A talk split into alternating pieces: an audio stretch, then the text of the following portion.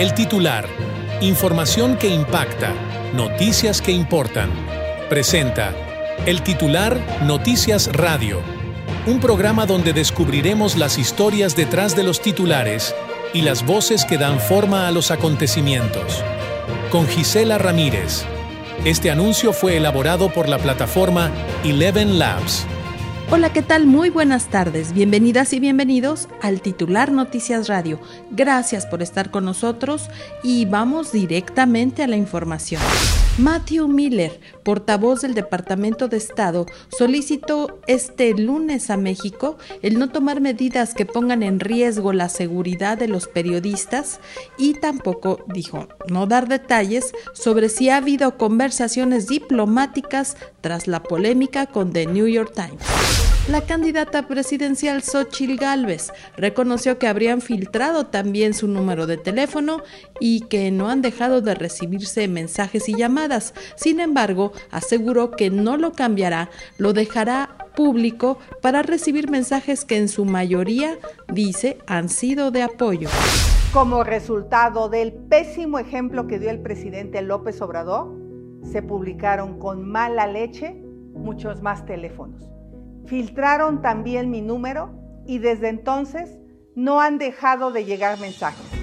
Si aún no lo tienes, aquí se los dejo. 55 28 99 12 35.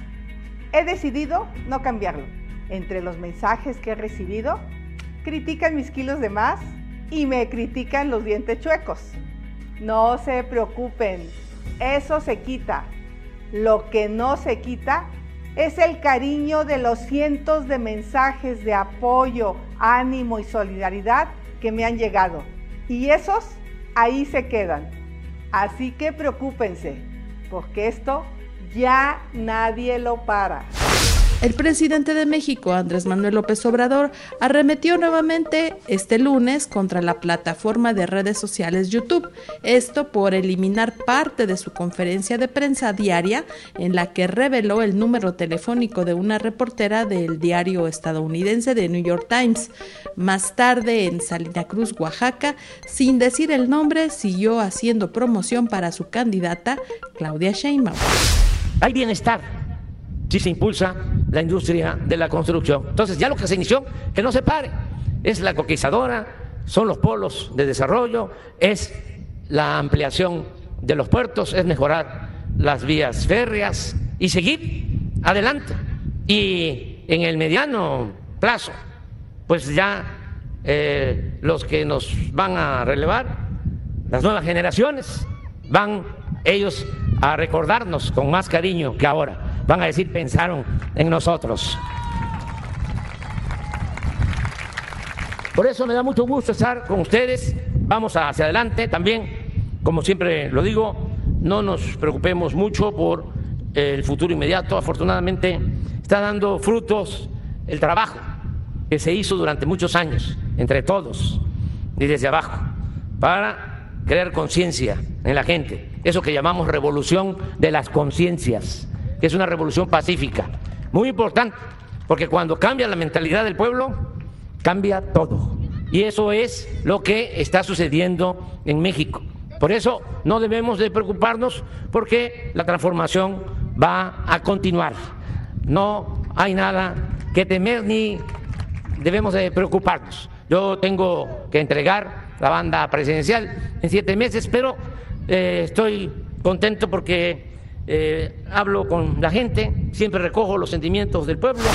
Maestros de la sección 22 del Sindicato Nacional de Trabajadores de la Educación protestaron en cruceros, calles principales en la capital de la entidad, pero también en municipios conurbados, así como registraron eh, diversos bloques carreteros en distintas zonas de la entidad. Las protestas y manifestaciones se registraron eh, por segunda semana consecutiva y en esta ocasión en el marco de la visita del presidente López Obrador para inaugurar el llamado rompeolas de Salina Cruz. Es una obra de ingeniería marítima con una inversión de más de 4 mil millones de pesos y que forma parte de las obras relacionadas con el corredor interoceánico del Istmo de Tehuantepec. reportaron el asesinato de Miguel Ángel Zavala. Él había sido precandidato por Morena para la alcaldía de Marabatío, Michoacán. Cabe destacar que tan solo este fin de semana de febrero registraron también 251 asesinatos, con lo que se ubicó este mes de febrero y este fin de semana como el más violento en lo que va de 2024. Con esta información vamos a nuestra primera pausa y continuamos aquí en el titular Noticias Radio. Gracias. Continuamos en el titular Noticias Radio con Gisela Ramírez. Síguenos en Twitter y YouTube como arroba titular noticias, en Facebook como titular noticias MX y en Instagram como arroba el titular noticias. Estamos en su señal el titular Noticias Radio y créanme que había estado esperando este momento porque sé que la batalla que lleva a cuestas una eh, luchadora, una mujer como la que le voy a presentar, sin duda, pues ha sido ardua y, y, bueno, pues yo sé que siempre, como dice ella, está trabajando. Se trata de doña Ceci Flores, una madre buscadora. Y bienvenida, doña Ceci, buenas tardes. Buenas tardes, no, a tus órdenes. Muchas gracias. Pues doña Ceci, platíquenos cómo empezó toda su lucha, porque usted es una de esas madres que salen todos los días a los desiertos, a las barrancas y como, como sabemos, pues está en búsqueda de los desaparecidos y las desaparecidas, que no son pocos, son más de 100 mil. Eh, entre cifras no oficiales porque pues ya ve que las querían como que desaparecer, eso decían. Entonces, ¿cómo, cómo empieza su lucha? Pues mira, la lucha empezó a raíz de que desaparecieron a mi primer hijo el 30 de octubre del 2015 en Los Mochis, Sinaloa. Ahí empezamos en esa búsqueda. Ya luego en el 2019 desaparecen dos de mis hijos, Marco Antonio y Jesús Adrián. Y pues seguimos la lucha. El 10 de mayo del 2019 me entregan a uno de mis hijos con vida, pero no me entregan a, a mi hijo mayor, me entregan a mi hijo menor con vida, pero no me entregan a mi hijo mayor, por lo cual pues no dejo de buscar, no dejo de luchar. Sigo aquí en este en esta lucha incansable. ¿Habrá alguna razón por la que habrán elegido a sus hijos? Dicen a veces que pues solamente van de un lugar a otro hombres, mujeres y que de pronto llega alguien, llega un comando y se llevan a toda la gente parejo. ¿Qué fue lo que pasó con sus hijos? No, no es, no es verdad eso que se lleven a toda la gente parejo, sino que pues eh, en, una, en una ocasión, el primero de, de mis hijos, él iba camino a su trabajo él iba camino a su trabajo, le pidieron raite a algunas personas que trabajaban con él. Mi hijo desconocía que, esas personas tenían algún nexo con el cártel, que tenían problemas con los cárteles. Y se le hizo fácil y les dio raite porque él desconocía. Desconocíamos, de hecho, la problemática tan grande que había en el tema de los desaparecidos. Y, y por lo cual él les dio raite, pero esas personas tenían problemas, por lo cual se los llevaron. Pero mi hijo no tenía ningún problema con nadie no le debía nada al cártel, pero al estar con estas personas, eh, ir por ellas, no querer dejar cabos sueltos o, personas que, que pudieran denunciar, pues optaron por también desaparecer a mi hijo. Pero no todos los que se llevan es porque sean culpables, ni porque, ni porque este, tengan nexos, ¿no? Sino están en el momento equivocado, con la persona equivocada, a la hora equivocada. Eso fue lo que pasó con Alex. En el 2019 que se llevan a Marco Antonio y a Jesús Adrián, pues Marco Antonio tenía problemas con algunas personas de parte del cártel, pero Jesús Adrián no tenía problemas con nadie, por lo cual pues yo luché incansablemente por mis hijos, logrando recuperar a uno con vida, pero al no recuperar a Marcos, pues no dejé de luchar, seguí esta lucha para, para traer a mi hijo de vuelta a casa. Desde que usted empezó esta lucha, sabemos que hay más mujeres, más familiares, hermanas, hijas que están buscando a estas personas desaparecidas. De, esa, de ese momento en el que empezó a buscar, eh, ¿cómo fue que se, se hicieron estas alianzas y ahora ya son varias asociaciones que se dedican incansablemente día y noche a buscar a sus desaparecidos? Pues mira, tú esto es una como una una red, ¿no? Así como desaparecidos. Es una red de madres buscando a nuestros desaparecidos. Yo primero empecé la lucha en, Sinaloa. Ya luego desaparecen a Marco Antonio Jesús Adrián en Sonora y me quedo en Sonora a buscar a mis hijos. Tengo, gracias a Dios, pues la, la, la suerte de que me entregan a uno de mis hijos con vida, pero yo transmito todo desde el primer momento. Yo empiezo a llamar y, y hablar en las, en las transmisiones a través de mis redes a las madres, a las familias que tuvieran un desaparecido, que se unieran a mi lucha, que se dieran cuenta que solamente buscándolo los íbamos a encontrar. Fue así como se fueron uniendo mal, más, más madres cada día. Eh, después de que yo recupero a Jesús Adrián con vida, eh, pues creamos la esperanza, ¿no? Las demás madres empezamos a tener más confianza en de que pues ellos estaban compadeciendo de nuestro dolor y nos los podían entregar a todas con vida. Pero pues al momento he localizado muchísimas personas en unión con las madres, pero no he podido recuperar a Marco Antonio. Pero hemos podido recuperar a miles de personas que, que estaban desaparecidos. Y justamente eso e, es un poco el que escuchando estas historias eh, puedan otras personas que tienen la desfortuna, la desgracia de, de enfrentar estas ausencias, que, que puedan saber que pueden unirse a, sus redes y que hay una esperanza porque no sé cuántos jóvenes o, personas hayan logrado aparecer, pero sí, sí vemos en sus redes sociales que eh, constantemente a veces aparecen, aparecen eh, eh, y en esta pues pelea diaria sí han logrado tener resultados. ¿tendrá más o menos una cifra de cuántos lugares han podido recorrer o estados o, cómo pueden medir eh, los resultados que han obtenido de esta búsqueda incansable? Pues mira, es que a veces que no sabemos, eh, no sabemos por dónde empezar, pero sabes que hemos tenido suerte, pues y gracias a Dios, en que las personas confíen en nosotras y que nos llamen anónimamente en un mensaje y nos digan dónde podemos encontrar, dónde podemos ir a buscar y dónde podemos encontrar nuestros desaparecidos. Entonces, ha sido gracias a los anónimos que hemos logrado traer muchas personas a casa. Y ahora, eh, bueno, desafortunadamente vemos que hay, había un padrón, un censo eh, pero que este pues sobrepasaba los 110 mil personas, 112 mil aproximadamente, creo que era la, la, última cifra oficial, y de pronto empezaron a, eliminar oficialmente, el gobierno empezó a quitar cifras eh, y, eso pues también eh, hizo que se pusieran los focos rojos de organismos no gubernamentales, de derechos humanos, de activistas de ustedes, porque eh, efectivamente pues esto era desconcertante. ¿Por qué quitarlos de, si ya de por sí están ausentes, ¿no? Eh, ¿cómo, ¿Cómo vio esta, este procedimiento y si esto pues también les afecta a, las familias? Sí, claro que sí, pues para nosotros fue muy, eh, muy deprimente más que nada, pues ya sabemos, ¿no? Cómo se la manejan las autoridades pero desde el primer momento nos manifestamos y dijimos que no podía ser que desaparecieran a los desaparecidos, que no tenían por qué desaparecer a los desaparecidos. Entonces, al manifestarnos en nuestras redes, pues fue cuando empezaron a dar declaraciones, no, es que no los estamos desapareciendo, sino que estamos haciendo una depuración de personas que están reportadas desaparecidas, pero no están desaparecidas, ya fueron localizadas con vida. Esa es la, información que nos dieron en la, en la fiscalía, ¿no?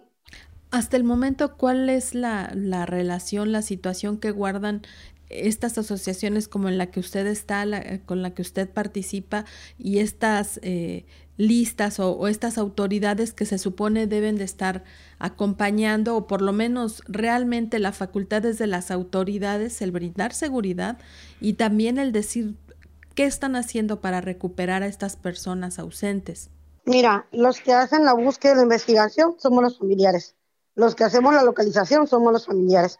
Las autoridades solamente nos dan acompañamiento y en muchas ocasiones hasta inhiben nuestra búsqueda porque hay lugares en los que nosotros quisiéramos entrar con la esperanza de que ahí estén nuestros familiares, pero ellos no nos lo permiten. ¿Cuál es la, la razón que les dan para, para no entrar a un determinado lugar, aunque ustedes tienen llamadas anónimas, pistas, eh, ¿qué es lo que, cuál es el procedimiento cuando ustedes no pueden entrar? ¿Cómo se enteran? ya no es la, el crimen organizado, sino las propias autoridades las que les impiden. Sí, ya no, ya son las autoridades los que nos inhiben a que, a que, a que hagamos esa búsqueda. Entonces nosotros le decimos el por qué prohibirnos que nosotros busquemos cuando ellos no lo están haciendo. O meternos en lugares, pues no, porque ellos dicen que por sus protocolos ellos no pueden entrar. Digo, bueno, ustedes no pueden entrar, pero nosotras sí. Entonces nosotras somos las que queremos entrar y hacer esa búsqueda. Ya eh, hemos observado, pues le hemos dado seguimiento, acompañamiento a todas las publicaciones que usted realiza, que otras madres buscadoras hacen y, y observamos cómo con muy eh, con mucha valentía y con, con equipo que, que, es de ustedes, son palitas, son, eh, vaya, no son herramientas profesionales, son lo que ustedes tienen a la mano y empiezan buscando en un paraje que se ve desierto. ¿Han ustedes, eh, no sé, tal vez ya se han especializado más en saber en qué punto o simplemente con, la, con el anónimo que les llega, pues empiezan de cero buscando donde cada quien puede? ¿Cómo logran determinar qué área cuando es un desierto entero? Pues esto lo hacemos gracias a un llamado anónimo, ¿no? Donde se nos habla dónde podemos encontrar, dónde podemos buscar. Y actualmente algo que, que, llamó mucho la atención a nivel nacional fue cuando empezó usted a decir, no nos maten, tengan piedad, tengan misericordia, porque eh, había justo en esos días desaparecido otra, otra persona que estaba buscando a sus familiares y hace usted ese llamado. Eh, ¿Ha tenido esa respuesta que usted esperaba?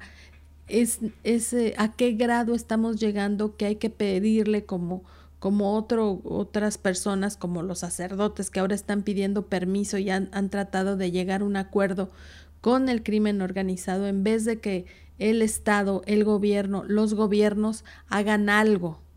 Pues fíjate que esa es la, lamentablemente tuve una reunión hace rato sobre este tema con los sacerdotes que han tenido que hacer la, la petición a los cárteles y pues hemos llegado a la misma conclusión.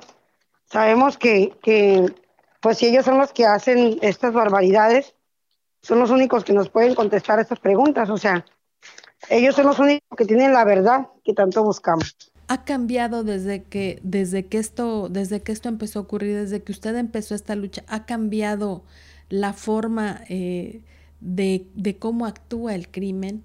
Eh, yo veo en imágenes que se comparten en redes sociales una violencia extrema, lo que nos parecía algo imposible de pensar que era eh, la desaparición de los 43 de Ayotzinapa y el simple hecho de pensar que los habían quemado, pero hoy vemos escenas pues casi cotidianas donde, pues perdóneme la expresión, pero abultan los cuerpos y los incineran en cualquier lugar prácticamente. Ha cambiado la forma de cómo ustedes encuentran a sus seres queridos, a los restos de los seres que se han ido o que se los han llevado más bien. ¿Se ha vuelto más violento todo? Sí. Todos los días aparecen personas decapitadas ahora. Encontramos, en mes de enero y febrero hemos encontrado muchas cosas terribles. En enero pues encontramos una, un panteón clandestino, eh, que al menos 57 cuerpos han salido al momento en febrero encontramos un pozo donde se refiere que hay muchos cuerpos del 2015 a la fecha. Y en este, esta semana, que fue el domingo, encontramos un crematorio clandestino en San José de Guaymas, donde se habla de muchos cuerpos calcinados en el lugar y donde trabajamos por tres días en estar sacando hueso tras hueso de ese crematorio de, de un gobierno a otro, de un sexenio a otro, se ¿usted considera que se ha agravado, se ha agudizado la omisión, la desatención, el desinterés por, por darle un, una respuesta a las familias que han perdido, que han tenido que enfrentar estas desapariciones? Sí, la verdad que la omisión que hay por parte de las autoridades en el tema de nuestros desaparecidos, creo que lo que ha hecho que se incremente este, este tema de, de los desaparecidos, porque al saber que pues ese dicho de abrazos no balazos. No, no perjudica a nadie. En, si agarran a los delincuentes, pues lamentablemente no les pueden hacer nada, porque pues los, los, los derechos humanos los defienden. Entonces, sabemos, ellos saben que pueden hacer y deshacer y no hay ningún problema porque no va a pasar nada, no les van a hacer nada, ¿no? ¿Qué hace falta hoy, hoy que estamos a punto de entrar en una, pues en toda la materia electoral, usted sabe, se supone que se van a renovar en todos los niveles autoridades. ¿Qué le diría como madre buscadora a quien llegue a ser un nuevo gobierno para que esto termine? Para que ya ninguna familia tuviera que estar pasando por este via crucis que, que se vuelve eterno. Pues mira, las autoridades pedimos sensibilidad en el tema de nuestros desaparecidos, que se pongan a hacer su trabajo que les corresponde como autoridad, ya que ellos están donde, donde ellos quisieron estar. Ellos lucharon, se prepararon, se postularon para estar en ese lugar. Nosotras ni, ni nos preparamos porque desconocíamos que un día íbamos a tener un hijo desaparecido. Entonces, solamente pedirles que hagan su trabajo, que les corresponde. Y, bueno, pues también muchos, muchos cuando la vemos eh, a pleno rayo del sol, en estas veredas tan solitarias y, y, todo decimos, bueno, hasta, hasta dónde llega una madre para, para seguir con esta lucha. Y es inevitable preguntarle si usted tiene miedo, si no tiene miedo de que le pase algo. Sí, claro que sí tengo miedo, pero mi miedo más grande es no volver a ver a mis hijos y por lo cual lucho constantemente por ellos. ¿Qué, qué puede hacer la ciudadanía, la audiencia que le está escuchando? ¿Qué puede hacer para sumarse a una lucha como la de ustedes? Por lo menos eh, algún apoyo que pueda servirles, porque esto es de todos los días y es un desgaste físico, emocional, este, ¿cómo, cómo pueden ser o cómo podemos ser sensibles como sociedad ante estas circunstancias que de verdad son pues eh, muy dolorosas? Pues hay mucho que hacer, hay que sensibilizar en el tema de los desaparecidos, no esperar estar en este lugar para entender, para entender la magnitud del problema, hay que ser solidarios, empáticos y sensibles y hay que ayudar. Mucho, hay mucho cómo puedes apoyar, ya sea que puedas apoyar presencial o monetariamente, pero hay muchas formas en las que puedes ayudar en la búsqueda de nuestros desaparecidos. ¿Qué consejo le daría a los padres de familia, pero sobre todo a, las y los jóvenes que pues no quieren a veces que uno como papá les diga, oye, ten cuidado, oye, no salgas, este, tus amigos eh, no, no se ven tan, tan sanos. ¿Qué consejos hay que darle a los hijos para que entiendan que desgraciadamente este país está muy peligroso, es muy riesgoso? ¿Qué hay que hacer para prevenir? Pues que vean la situación que estamos viviendo, que vean todo lo que tenemos que sufrir las madres, porque en el momento que nosotros dijimos a nuestro hijo que eso lo que estaba haciendo estaba mal, él dijo que no pasaba nada. No pasa nada, no te preocupes, todo está bien.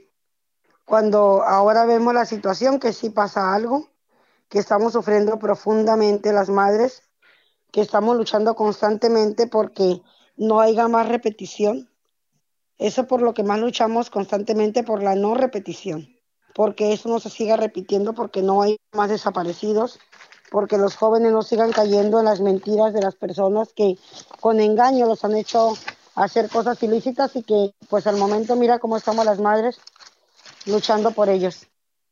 Entonces eso es lo que queremos, no, la no repetición.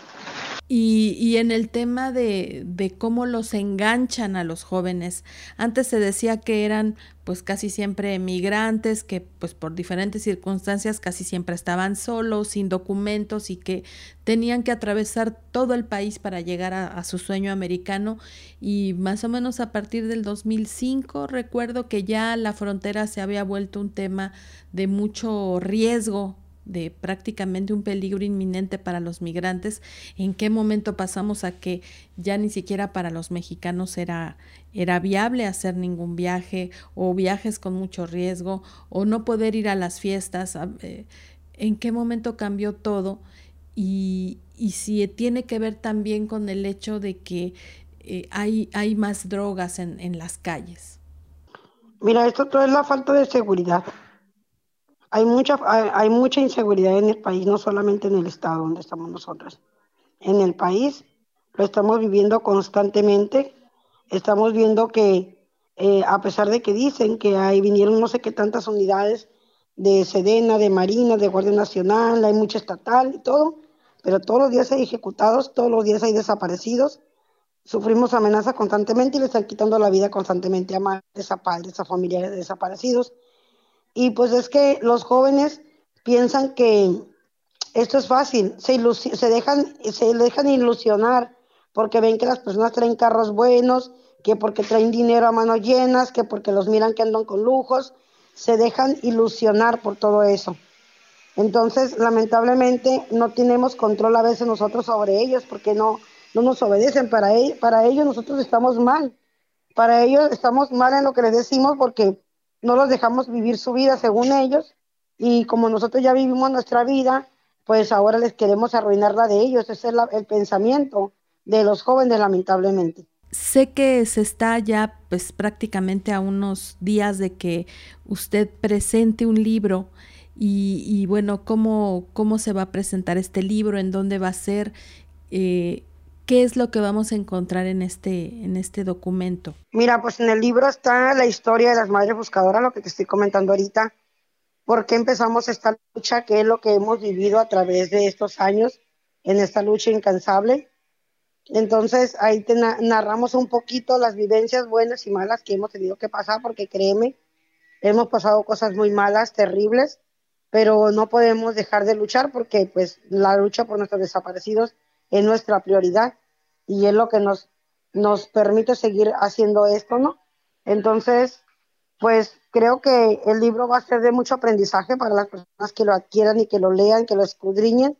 Esperemos con todo el favor de Dios, de verdad, que sea de bendición, que este libro, libro llegue a todas partes del mundo, que mucha gente lo adquiera. Con la compra del libro podemos apoyar, apoyar a las búsquedas de personas desaparecidas y a los huérfanos, que nosotros nos encargamos de cuando una persona no tiene recursos para que su hijo compre zapatos, útiles, eh, alimentos o, calzados, nosotros los apoyamos.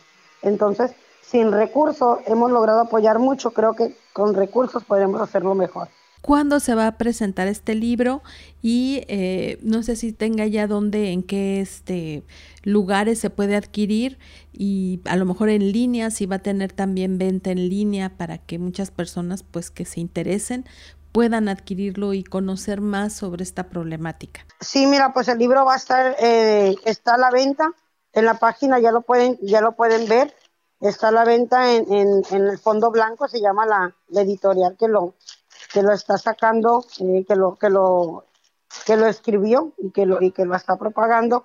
Entonces, en la página constantemente subimos el link para que la gente que lo quiera adquirir lo haga por ahí. También lo pueden hacer directamente conmigo. Yo ya pasaría ya el link de la editorial que lo pueden, donde pueden pedirlo. Pues mire, esto creo que es una buena forma de ayudarlas. Eh, pues decirle que es un tema muy, muy difícil porque sé que eh, a lo mejor hoy puede platicarnos un poco más tranquila, sin llanto y, y, con mucha fuerza, pero sabemos que es un tema muy delicado y, y, le agradecemos muchísimo por habernos dado este tiempo que valoramos mucho porque sé que siempre está eh, atareada, ¿no? Y, sí, pues... Está bien ocupada, pero no, no, Aquí lo importante es que tenemos que visibilizar de que lo que necesitamos, ¿no? Sí, y pues este siempre estarán estos micrófonos abiertos a, ustedes, a sus causas, a estas causas de justicia que sin duda pues tenemos que apoyar todos. Así que muchísimas gracias, doña Ceci, y estaremos pendientes. Eh, por favor, recuérdenos eh, sus redes sociales si alguien quiere contactar para apoyarla, para adquirir el libro, en dónde la pueden localizar en nuestras redes sociales, Madres Buscadoras de Sonora, en Twitter, Madres Busca, no sé si Patricia Flores. Ahí, ahí nos pueden, me pueden llamar al número 6623 41 5616. El otro número que tengo es 5619 24 81 58. Esos números me pueden llamar sin problema. Muchas gracias, doña Ceci, que, que sea eh, para bien todo y que pues la audiencia se sume a este apoyo porque por un lado va a conocer más el fenómeno que nos está agrediendo como país, que es la desaparición de, de, tantos miles, millones de personas, y por otro lado, una causa justa, que es la de las madres y las familias que están eh, tratando de localizar a sus desaparecidos. Así que nuevamente muchas gracias, doña Ceci. No a tus órdenes, ya sabes, aquí. Vamos a una pequeña pausa aquí en el titular Noticias y continuamos. Continuamos en el titular Noticias Radio con Gisela Ramírez. Síguenos en Twitter y YouTube como arroba titular noticias, en Facebook como titular noticias MX y en Instagram como arroba el titular noticias. Y continuamos aquí en el titular Noticias Radio y miren, tengo una presencia muy importante. Eh, nos gusta promover en este espacio lo que es la gastronomía, las artesanías y en esta ocasión tenemos en la línea a don Pablo Córdoba Pérez. Él es un artesano de la zona Mije. Eh, buenas tardes, don Pablo. ¿Cómo está? Buenas tardes. Eh, buenas tardes. estamos bien aquí trabajando en la Sierra Mije en específico en Tamazulapa, Mije, Oaxaca. Pues muchísimas gracias. Eh, y bueno, platíquenos, don Pablo, ¿qué es lo, las artesanías que ustedes elaboran en, en Tamazulapan? ¿Cómo son? ¿A qué se, a, cuál es la, específicamente la materia que usted elabora? Este es textil. Hacemos rebozo, de cintura. Sí. Hacemos huipil, telar de cintura blusas. Eh, nosotros hacemos, nosotros vestimos a la mujer de Tamazulapan que consta de la collar que se pone, que se amarra el cabello. De ahí sigue el rebozo, que es muy, que se identifica mucho el, tama, es multicolor. De ahí sigue el huipil, el huipil es de pues es de algodón, hecho de algodón, y nada más que ya se añade una manta abajo y ya, ya está listo para usar. Luego la tela, la falda azul, es una tela que pues que lo traemos fuera, pero la gente, la mujer de acá lo usa, la mayoría actualmente. Y de ahí sigue el ceñidor, con soyate, ese se amarra. Primero se pone, ahora sí, el, el huipil, de ahí se pone la falda y se amarra con, el ceñidor. Así es, es lo que producimos.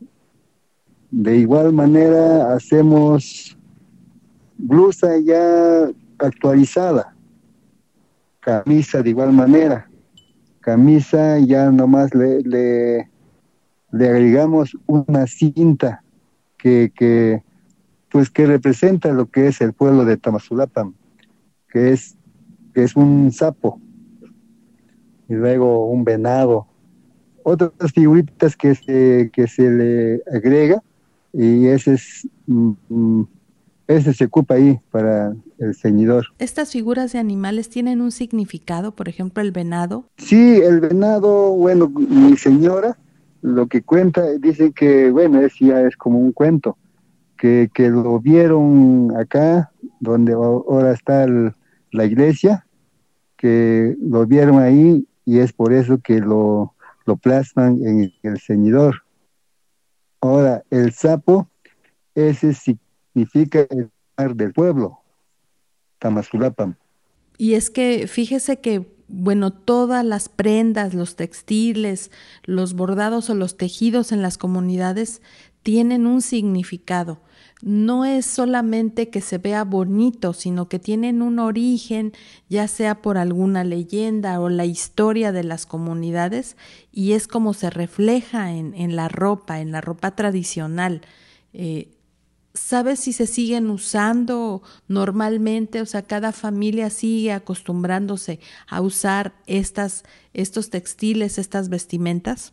Sí, actualmente es como le estaba yo diciendo. Eh, en los ochentas ese ya se estaba perdiendo. Ya la idea era más de ciudad, la gente que emigraba a las ciudades, entonces ya regresaban y ya no, sí renegaban lo que es el, traje de acá, más de las mujeres, porque el traje de los hombres es muy reciente, es a partir de 2013, 14, por ahí es donde ya implementamos el, traje de, del caballero, porque antes no había, sí había, pero era simplemente una camisa del estilo canguro.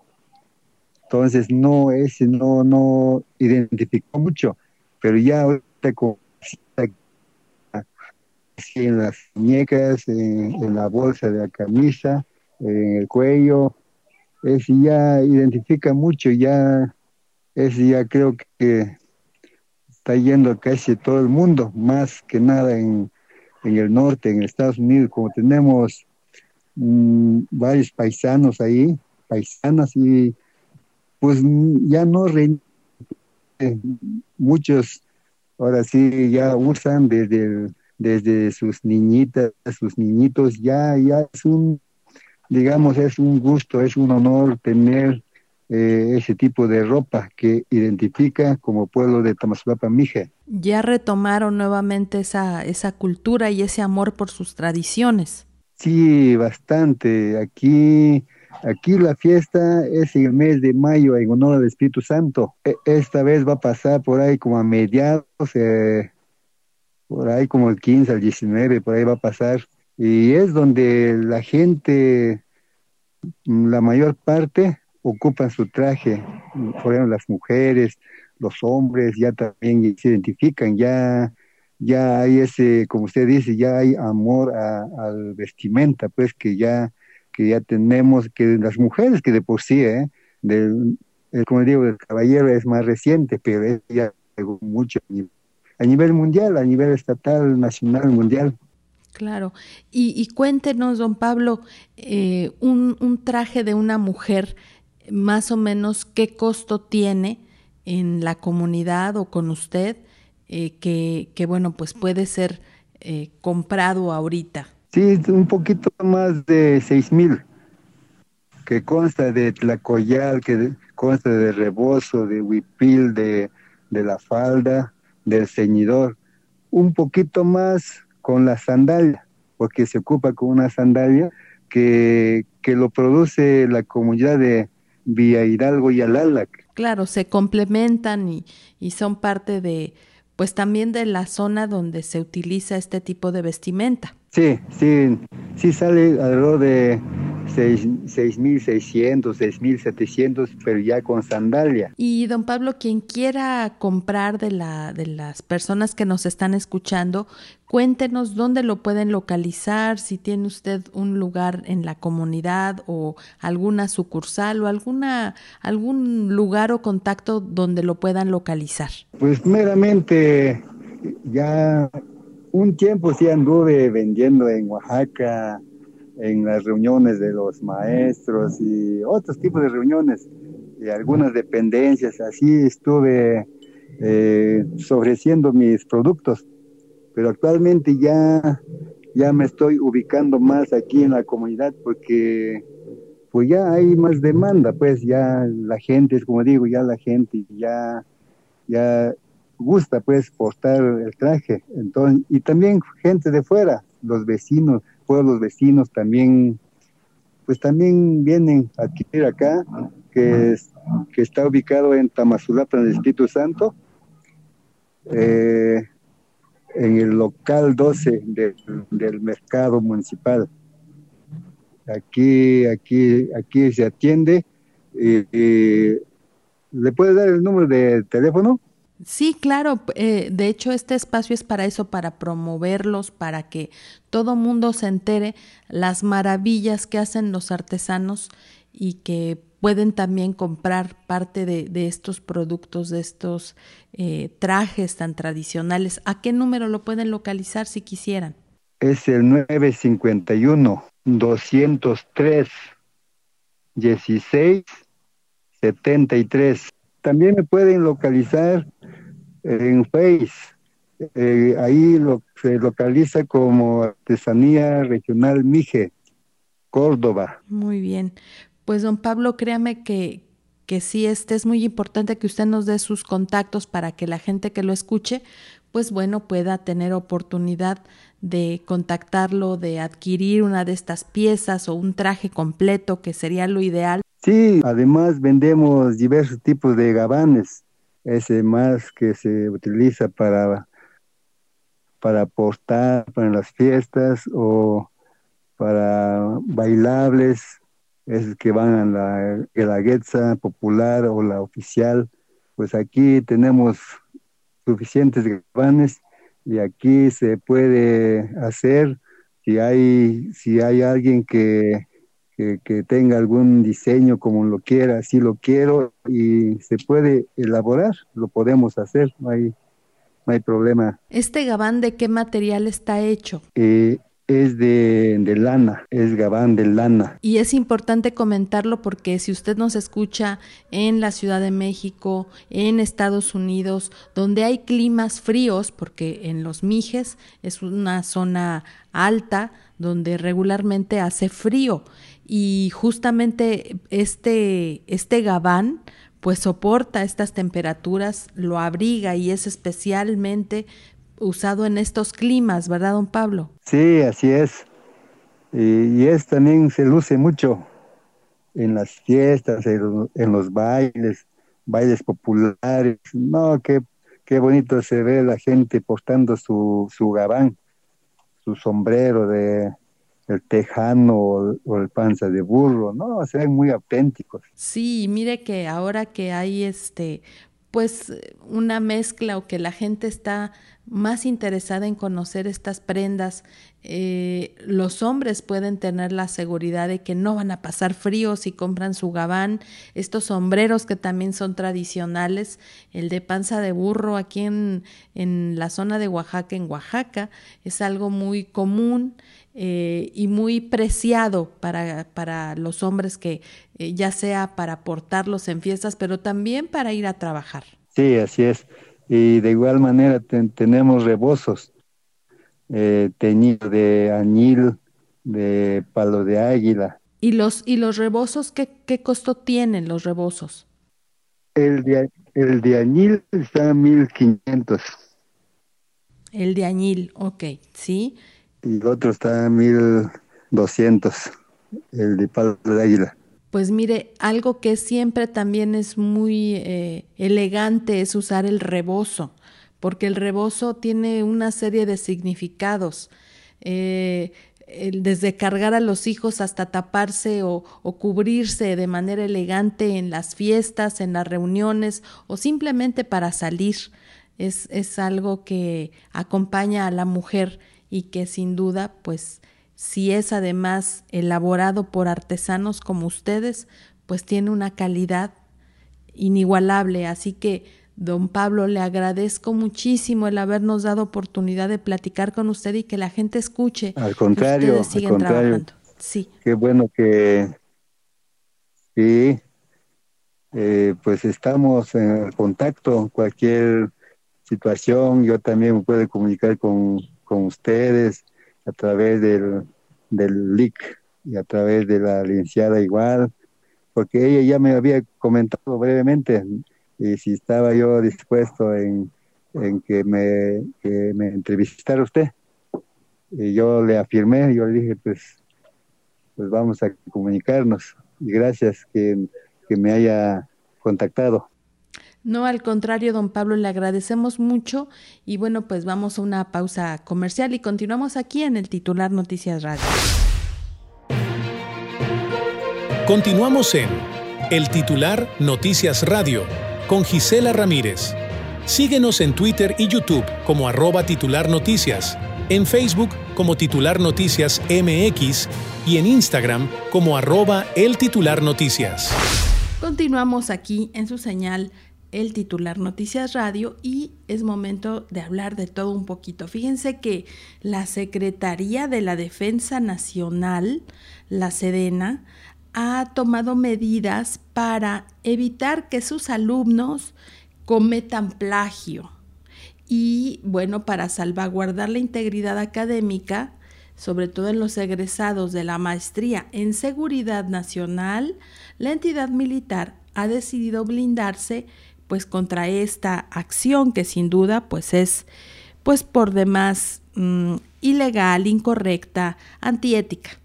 Y ahora lanzó una licitación para contratar eh, una plataforma digital antiplagio que se encargará de revisar las tesis de los, de los pues todos los trabajos de los elementos de manera exhaustiva.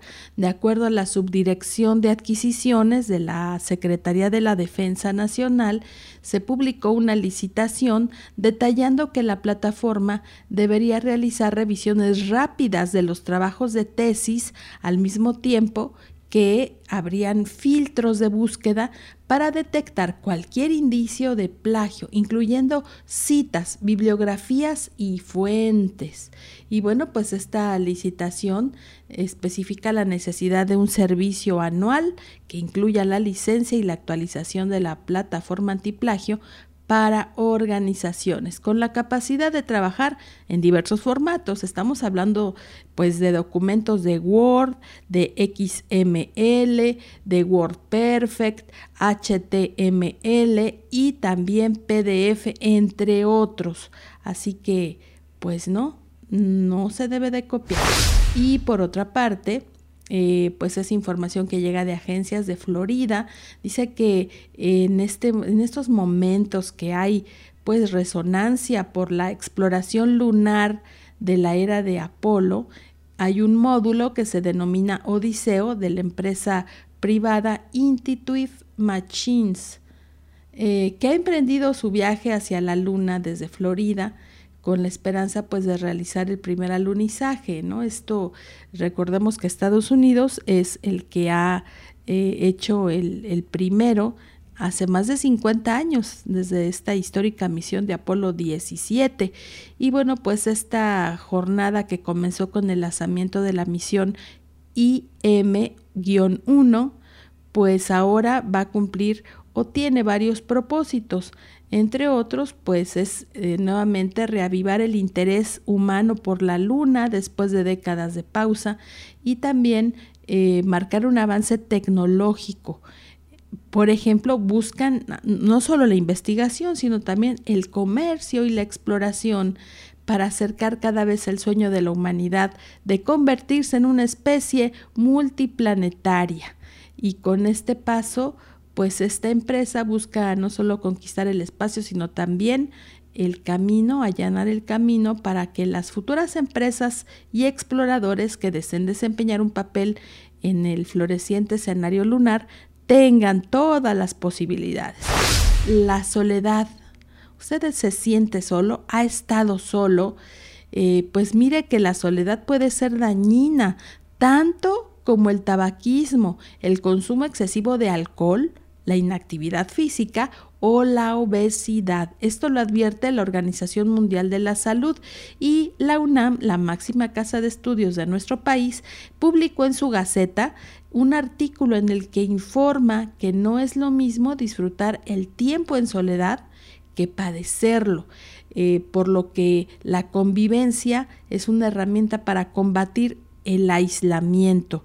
Y una investigadora y docente de esta Facultad de Psicología, María Montero y López Lena, consideró que la soledad es un fenómeno subjetivo que puede conducir desde un estado depresivo hasta el éxtasis por la asociación con el autoconocimiento y la creatividad. Es decir, que la soledad es prácticamente una emoción personal, subjetiva, es decir, usted la fabrica en su mente y de acuerdo a la Secretaría de Salud, pues hay aproximadamente 3.6 millones de personas en México que padecen depresión. Si usted se siente mal por, por enfrentar soledad, es mejor que acuda con un especialista eh, para platicarle, bueno, cuál es la situación para que en lugar de padecerla, pues la disfrute o saque el mejor provecho de esta circunstancia. Así que con esta información, pues nos despedimos de este capítulo y los esperamos al próximo, recuerden,